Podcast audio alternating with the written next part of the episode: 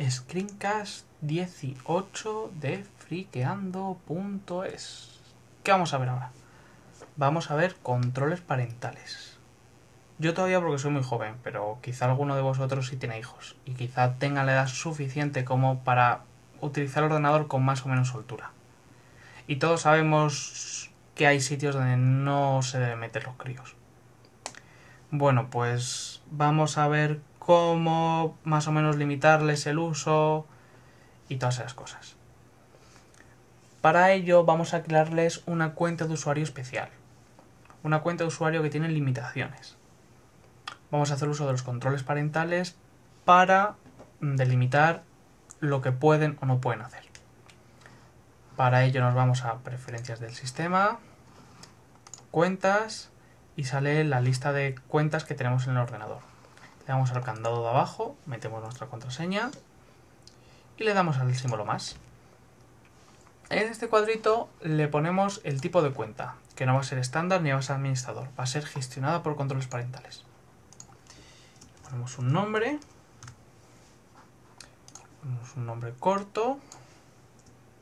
Vaya, no coge la ñ, no lo sabía.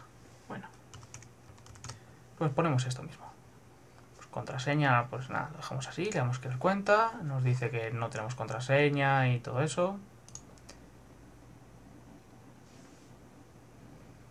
Y empieza a hacer sus cosillas, vale. Bueno, ponemos un gatito. Y esto es lo importante. Tenemos los controles parentales activos y los vamos a editar. Para los niños, pues podemos hacer un montón de cosas. Podemos poner el Finder que sea más sencillo.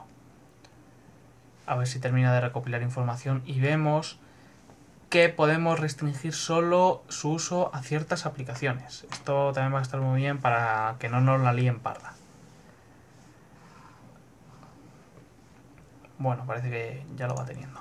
Pues, por ejemplo, el Live, pues le vamos a decir que puede ver iFoto y que puede ver iTunes del Work que puede ver este. Pues Internet que puede haber solo Firefox.